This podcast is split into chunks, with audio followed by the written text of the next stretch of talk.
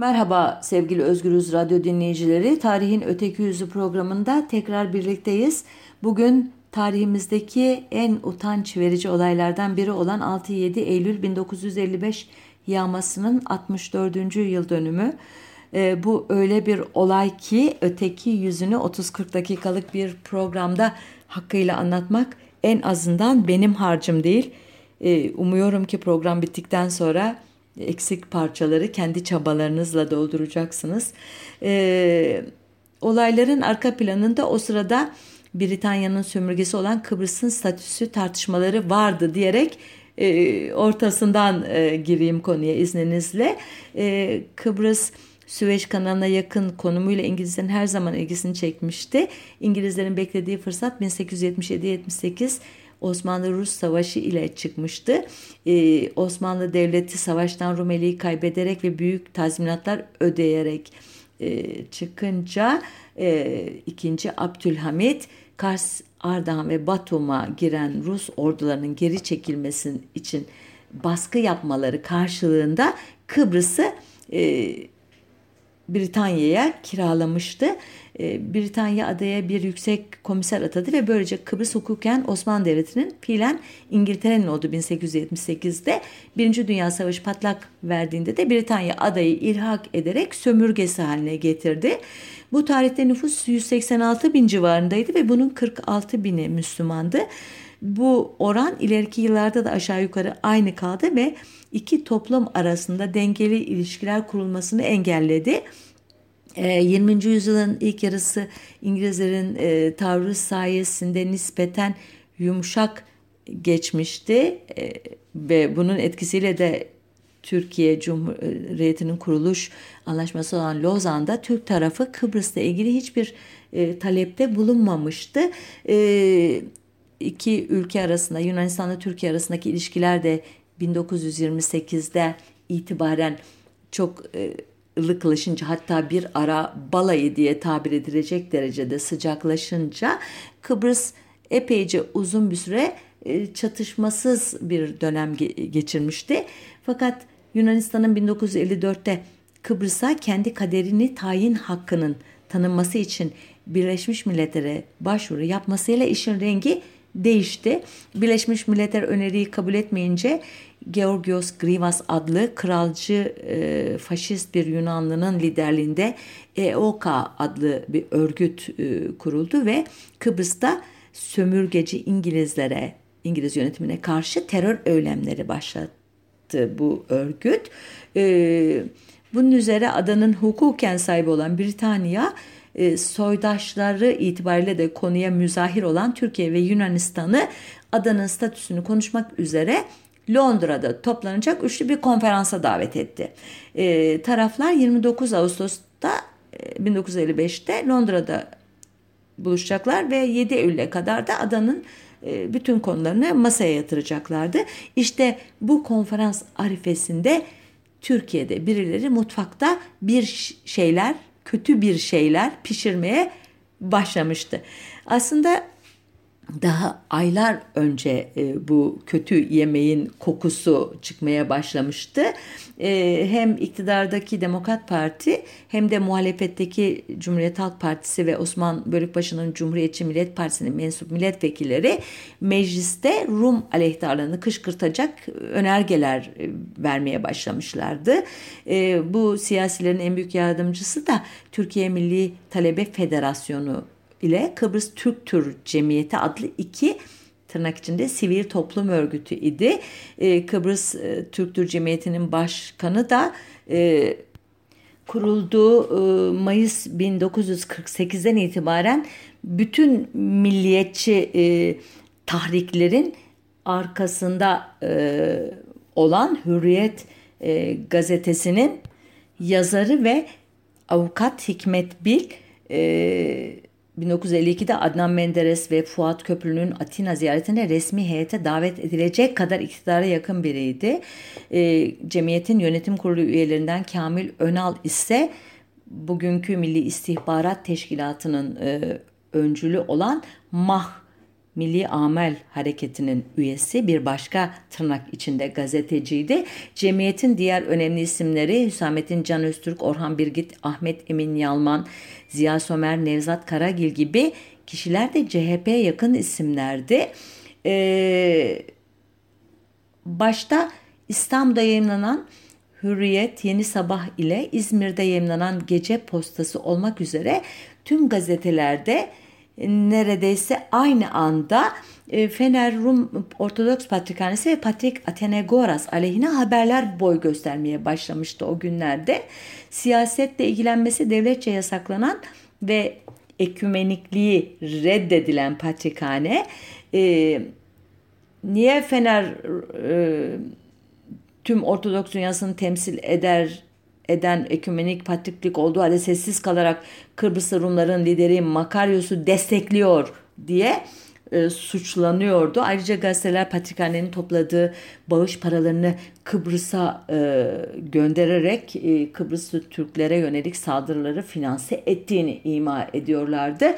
Elbette Yunanistan'daki e, milliyetçi basın da boş durmuyordu. Örneğin bir gazetede Atatürk aleyhine öyle ağır bir yazı çıkmıştı ki Türkiye'deki milliyetçiler adeta bir meşruiyet bulmuşlardı e, karşı tarafın e, bu eyleminden de.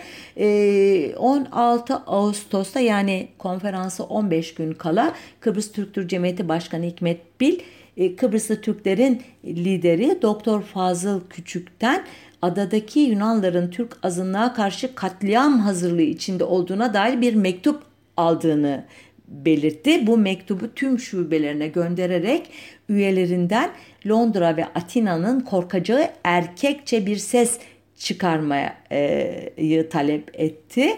24 Ağustos'ta Adnan Menderes liman lokantasındaki yemekte Yunanistan ve Kıbrıs aleyhine gayet sert bir nutuk atarak çarşambanın gelişini adeta müjdeledi.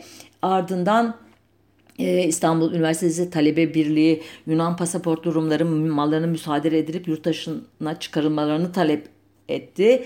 Gazetelerde e, Kıbrıslı Türklerin zor durumda ol, olduğunu okuyan vatandaşlar e, bu milliyetçi çeşitli kuruluşların şubelerine akın ederek güya Kıbrıs'a gönüllü gitmek üzere başvurmaya vuruyorlardı.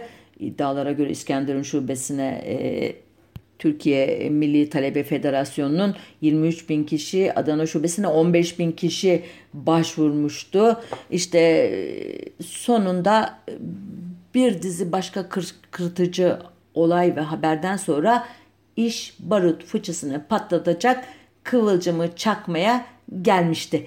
Ee, bazı Rumların Türk komşuları tarafından yarım ağızla da olsa o gün pek dışarı çıkmamaları, çocuklarına ve karılarına göz kulak olmaları yolunda uyarıldıkları o meşhum 6 Eylül 1955 günü saat 11'de İstanbul Radyosu ki dönemin tek e, radyosuydu.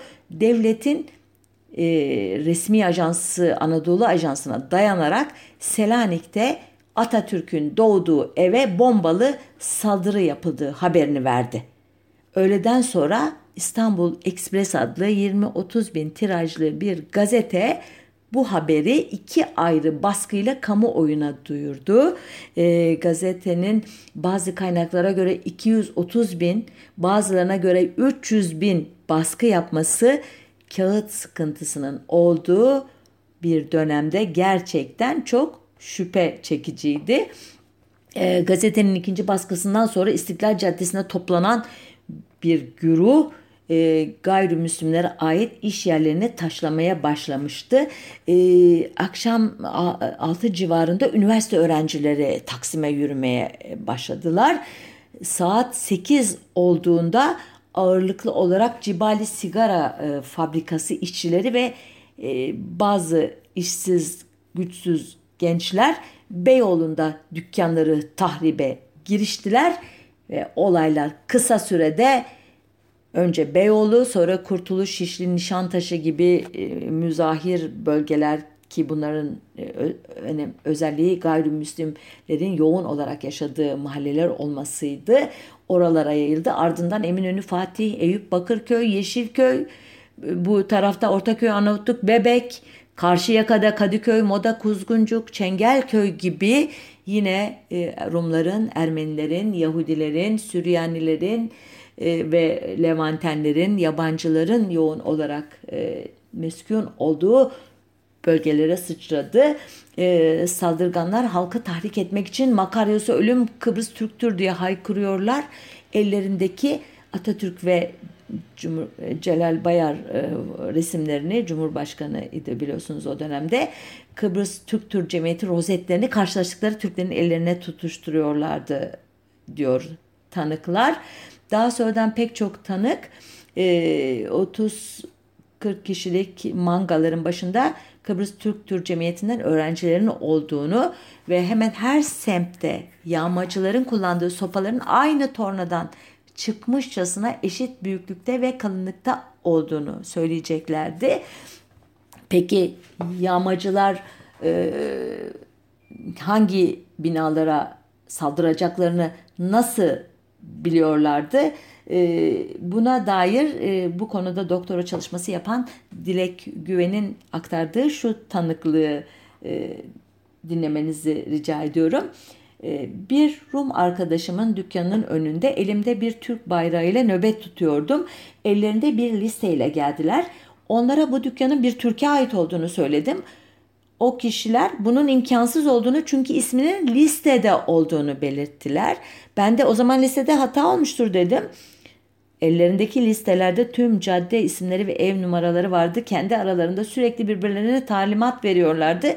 Bu ev bir Rum'un, şu Ermeninin, şu dükkanı yağmalayın, bu eve girin gibi. Ee, bir başka e, tanıklık bu yağmacıların e, aslında bazen yanılabileceklerini de göstermesi açısından ilginç geldiği için aktarayım. Tünelde Cevat Bey'e ait bir kumaş dükkanı vardı. Adam Türktü ama onun iş yerini de yağmalamaya başladılar. Adam hemen pantolonunu indirdi ve sünnetli olduğunu gösterdi. Bu şekilde onları durdurmaya çalıştı diyor tanığımız.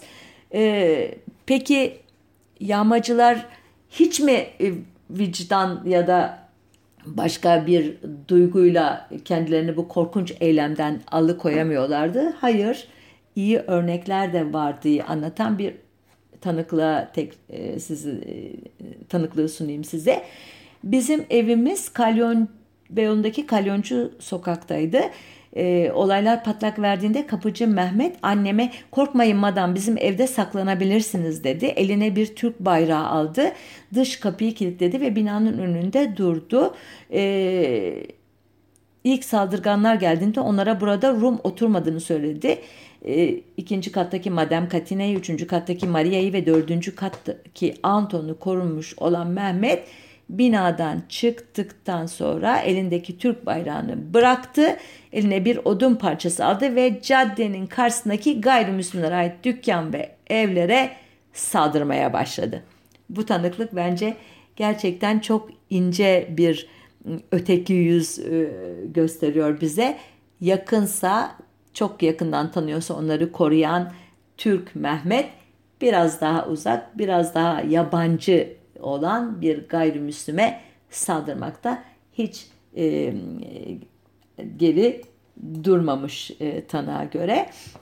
Peki e, bu e, yağmanın e, nasıl gerçekleştiğini merak ediyorsunuzdur muhakkak. Onu da şu tanıktan dinleyelim. Yayamın evindeyken orada gördüklerime inanamadım. Yayam dediği annesi. Kapılar ve pencereler artık yoktu. Buzdolapları, dolaplar, aynalar parçalanmış ve evin önüne yığılmıştı. Yataklar, yorganlar kesilmiş, yünler her tarafa dağıtılmıştı. Elbiseler, ayakkabılar, örtüler, halılar lime lime edilmiş, yığınlar halinde tabak, çanak binlerce parçaya bölünmüştü. Yerlerde odun, kömür ve gaz, tuz ve şeker, yağ ve yumurtalardan oluşan bir birikinti oluşmuştu. Sobada tahrip edilmiş bazı valizlerin içindekiler dahi makasla kesilerek kullanılmaz hale getirilmişti.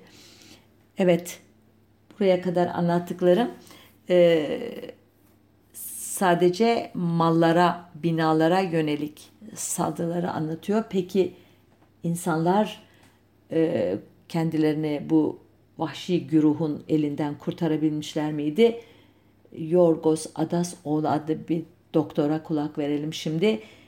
Mesela evlerde kadınlara tecavüz ediliyordu. O gün çok tecavüz oldu. Kadınlar sonradan Yunan konsolosluğunu haberdar ettiler. O zaman polisler sivil olarak bana geldiler doktor olduğum için. Hastaneye gittik ama kadınlar susuyordu. Bunun üzerine polise sordum. Evli misin? Evet dedi. Bir gecede 500 kişi senin karını ya da kızını taciz etse sen ne anlatırdın? Polis susacağını söyledi. Ee, peki sadece kadınlar mıydı bu güruhun e, kurbanları?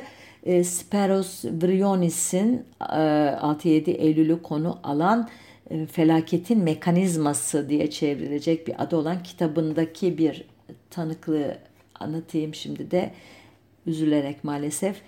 Akşam saat 7'de bir güruh sokağın ortasında 6 yaşında küçük bir kızın etrafını kuşatıp onu goril lakaplı yarı deli bir hamala teslim etti. Kapıcı kıza durmadan tecavüz ederken güruh şöyle bağırıyordu. Rumların layığı budur. Öldür onu. Öldür Rum köpeğini. Bir başka tanık da e, Fener Rum Patrikhanesi'nin fotoğrafçısı Dimitres Kalimenos Hristiyanlığın Çarmıha Gerilişi adlı kitabından okuyorum şu satırları.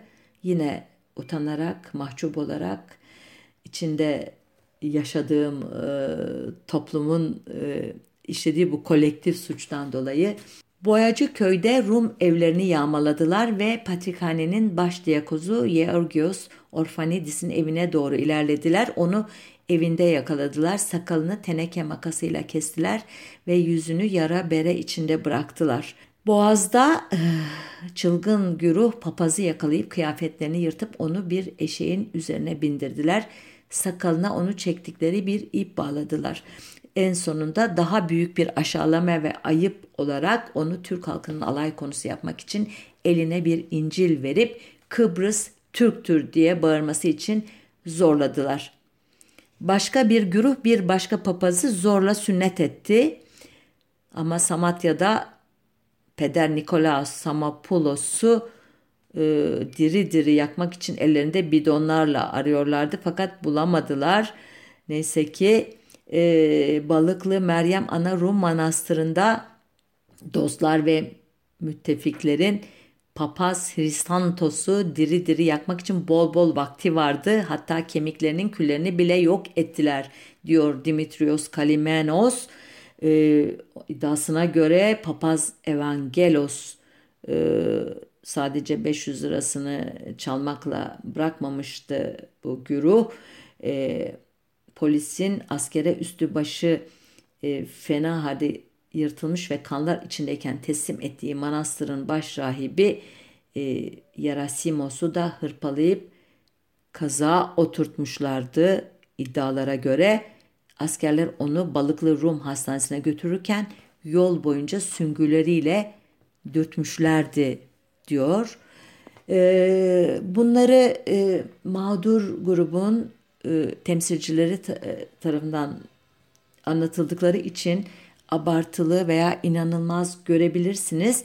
Ancak yıllar sonra Agos gazetesinin ulaştığı Miktat Remzi Sancak adlı bir yağmacı e, katliamları e, itiraf etmese bile soygunları, vurgunları tüm açıklığıyla anlatmıştı. Bu Miktat Remzi Bey'in dedesi de 1915 Ermeni soykırımında önemli rol oynayan çeteci İpsiz Recep'in en has adamlarından biriydi. Şöyle anlatıyor Miktat Remzi 6-7 e, Eylül'deki rolünü. Ben o sıralar İstanbul'da yeni sayılırım. Denizciydim, mal taşırdım. Haydarpaşa Garı'ndan Eminönü haline. E, tesadüfen o gün memleketten gelen bir arkadaşla tophanede muhallebi yiyorduk. Baktık insanlar koşuyor, ortalık karıştı. Duyduk ki Atatürk'ün evine bomba atmışlar.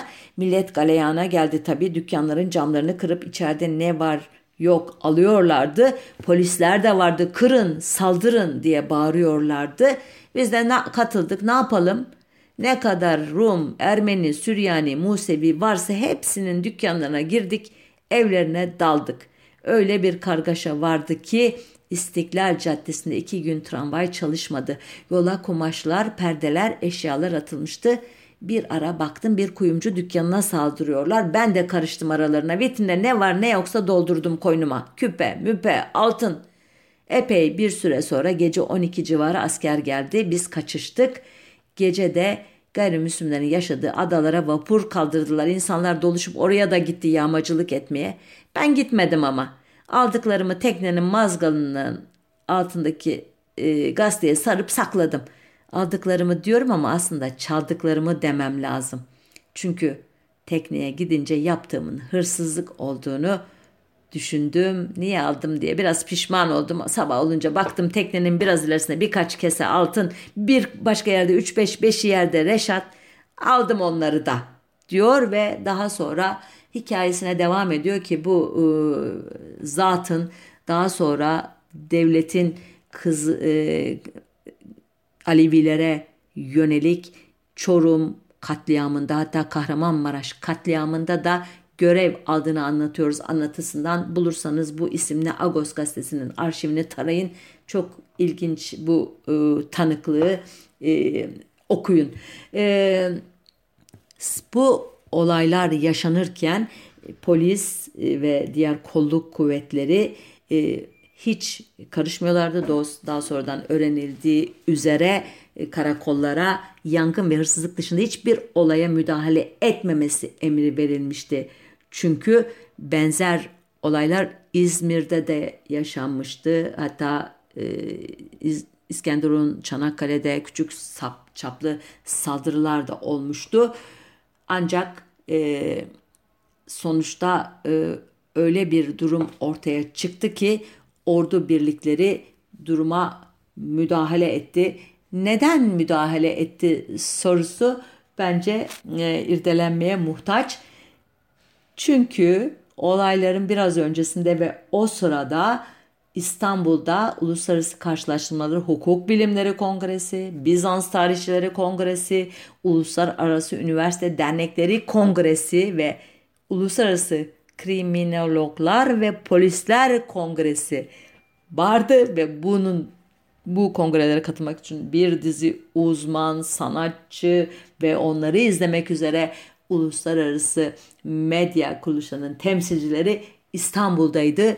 Ee, anlaşılan e, olayların böyle kanlı bir şekilde ilerlemesi hükümeti bu tanıkların e, huzurunda zor durumda bırakmıştı. Çünkü o günlerde iktidar büyük bir ekonomik dar boğazı aşmak için Dünya Bankası ve uluslararası finans kuruluşlarından kredi almak için uğraşıyordu. Eh böylesi bir vandallığın, böylesi bir barbarlığın yaşandığı ülkeye e, yardım yapmakta doğrusu çok elleri rahat olmazdı bu kuruluşların her ne kadar onların da öteki tarihi son derece karanlık olsa da e, sonuçta e, yağmaya bir noktada son verildi.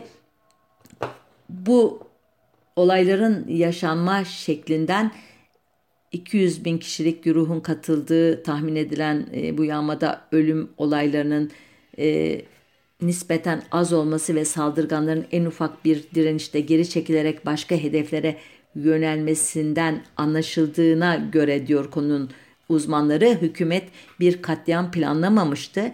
Amaç başta Rumlar olmak üzere gayrimüslimleri ekonomik olarak güçten düşürmek, onları korkutarak ülkeden kaçırmak gibi bir orta vadeli hedefi vardı ama kısa vadeli hedef de e, Türk halkının e, Kıbrıs konusunda ne kadar hassas, ne kadar e, duyarlı olduğunu gö, e, gö, göya göstererek Londra'daki konferansta Türk e, temsilcilerinin elini güçlendirmekti. Nitekim iddialara göre Celal Bayar İstiklal Caddesi'ndeki hasarı görünce etrafındakilerin duyacağı bir sesle İçişleri Bakanı Namık Gedik'e galiba dozu kaçırdık Namık demişti. Peki gerçekten bilanço neydi? Ee, bunu bugüne kadar tam olarak tespit edemedi bu alanda çalışanlar. Türk basınına göre 11 kişi ölmüştü ancak sadece 3 kişinin adlarını vermişti bu gazeteler. Bazı Yunan kaynaklarına göre 15 ölü vardı ancak daha sonra öldüğü iddia edilen bazı kişilerin Yunanistan'da yaşadığı anlaşılınca bu iddialara da biraz e, temkinli yakma, yaklaşmak gerektiğini düşünmüştü uzmanlar. Yaralı sayısı resmi rakamlara göre 30, gayri resmi rakamlara göre 300'dü. Sadece Balıklı Rum Hastanesi'nde 60 kadın tecavüz nedeniyle tedavi görmüştü. Tecavüze uğrayanların 200'ü aştığı sanılıyordu. E, ama e, saldırıya uğrayan bina e, sayısında bir tereddüt e, varsa da bu çok çok e, büyük bir tereddüt değildi anlaşılan. Çünkü resmi rakamlara göre dahi 5300 aşkın gayri bina e, saldırıya uğramıştı. Gayri resmi kaynaklarda bu sayıyı 7000'e çıkarıyorlar. E, en büyük tahribat nüfusun %15'inden fazlasını Rumların oluşturduğu Beyoğlu'nda yaşanmıştı. Bunu e, Eminönü, Fatih, Şişli, Beşiktaş, e, Sarıyer Adalar, Üsküdar, Bakırköy izlemişti. E, saldırıya uğrayan işyerlerinin %59'u Rumlara, %17'si Ermenilere, %12'si Musevilere aitti. Ne tesadüf ki yüzde onu Müslümanlara e, aitti. Yine ne tesadüf ki büyük bir titizlikle o 200 bin kişilik güruh ayırmayı başarmıştı. E, saldırı saldırı e, gerçekleştirirken elbette bunda bu ellerdeki listelerin e, büyük payı vardı. E, bu olayların kontrol altına alınmasından sonra iktidar ne yaptı derseniz ilk iş olarak Cumhuriyet tarihi boyunca olağan şüpheli olarak adları e, listelerde olan bir grubu komünistleri gözaltına almıştı. 45 tescilli komünist adliyeye getirilmişti ikazda. Bunlardan 19'u tutuklanmıştı. Tutuklananlar arasında Aziz Nesin, Kemal Tahir, Nihat Sargın, Müeyyet ve Can Boratav, Asım Bezirci, Hasan İzzettin Dinamo, İlhan Berktay ve Aslan e, Kaynardağ gibi ünlü entelektüeller vardı. E, gerçi Aralık ayına varıldığında hükümet bu e, saçma suçlamadan vazgeçmek ve tutuklamaları salıvermek zorunda kalmıştı ama olsun yine bir kamuoyunun e, zihninde bir şüphe e, oluşturmayı başarmıştı bu kişiler hakkında. E, olaylarla ilgili olarak Beyazıt Beyoğlu ve Kadıköy'de oluşturulan sıkı yönetim mahkemelerinde e, 5104, Ankara'da 171, İzmir'de 2, 424 kişi yargılandı ama mahkemeler e, CHP lideri İnönü'nün hükümete sert eleştiriler yapması üzerine sanıkların büyük çoğunluğunu peyderpey salı verdiler. E, mahkeme olayların kışkırtıcısı e, Türkiye Milli Talebe Federasyonu ve Kıbrıs Türk Cemiyeti'nin ve daha sonradan e, adı daha çok e, gündeme gelecek olan MAH'ın ve elbette adı o günlerde gündeme bile getirilmeyen Seferberlik Tetkik Kurulu ki 1965'te adı Özel Harp Dairesi oldu bu kuruluşun üzerine gitmedi ya da gidemedi. E, bu kuruluşun adını aklınızda tutun.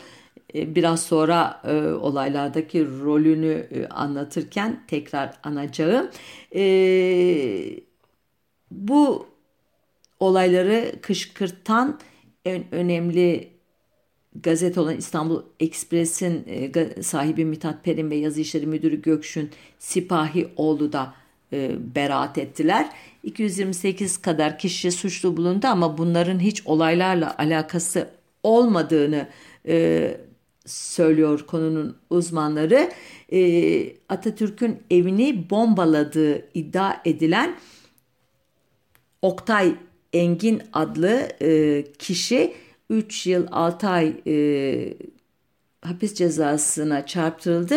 Bu kişi Selanik cezaevinde e, 9 ay kadar kaldıktan sonra e, Türkiye'ye e, diplomatik yollardan getirildi. Daha sonradan e, eğitimini, hukuk eğitimini tamamlayıp valiliğe kadar yükseldi. Ne gibi bir özelliği varsa diye soru işareti bırakarak kafanızda devam edeyim. Ee, olay bu şekliyle kapanmış görünüyordu ama 27 Mayıs 1960 darbecileri e, Fuat Köprülü'nün ki dönemin Dışişleri Bakanıydı hatırlarsanız 9 e, Haziran 1960 tarihli yeni sabahta yayınlanan olayları zorlu istedi, Menderes onayladı, Gedik tertipledi başlıklı haberini ihbar kabul etti ve 11 sanık aleyhine dava açtı.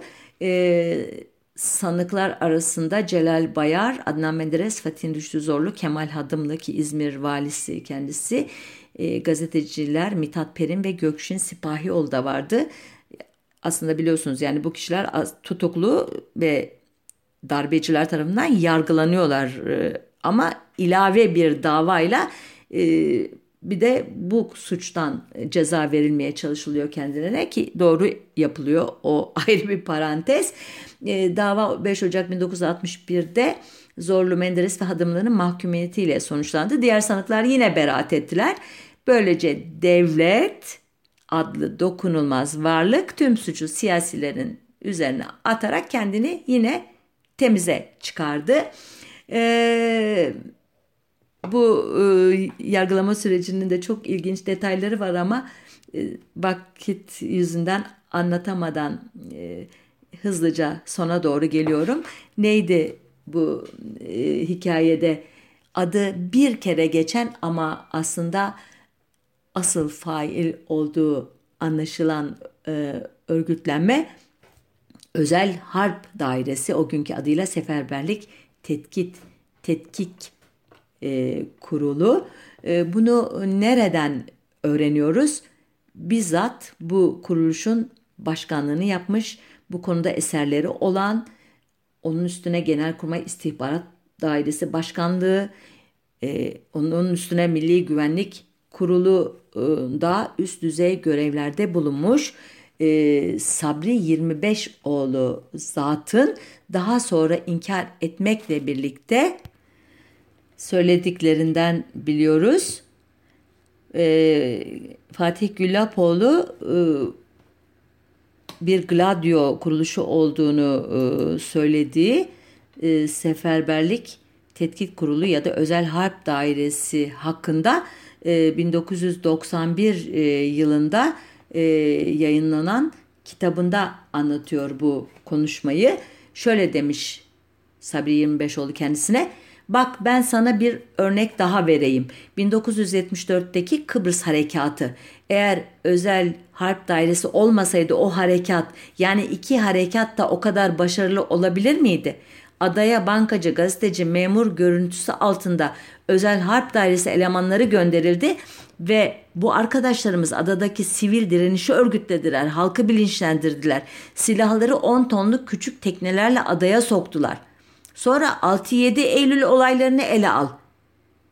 Fatih Gülapoğlu pardon paşam anlamadım 6-7 Eylül olayları mı?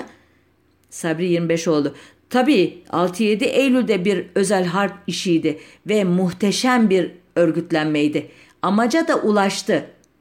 Sorarım size bu muhteşem bir örgütlenme değil miydi?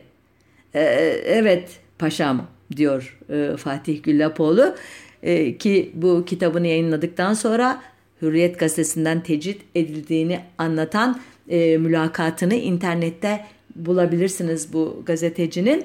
Evet e, paşamız gerçekten haklıydı. Özel harp dairesi memleketin eğitimli gençlerini namuslu işçilerini vahşi yağmacılara dönüştürmeyi, yüzyıllarca yıldır birlikte yaşadığımız gayrimüslim vatandaşlarımızı ülkeden kaçırmayı, Kıbrıs meselesini bir kangren haline getirmeyi, Türkiye'yi dünyaya rezil etmeyi muhteşem bir biçimde başarmıştı gerçekten 6-7 Eylül 1955'te ve daha nice muhteşem örgütlenmesiyle bu işlevini belki de günümüze kadar sürdürüyordu. Evet bu hafta e, tarihin bu karanlık sayfasının öteki yüzüne bir nebzecik de olsa bakmaya çalıştık. Haftaya bir başka e, konunun öteki yüzünde buluşmak üzere sağlıcakla kalın diyorum.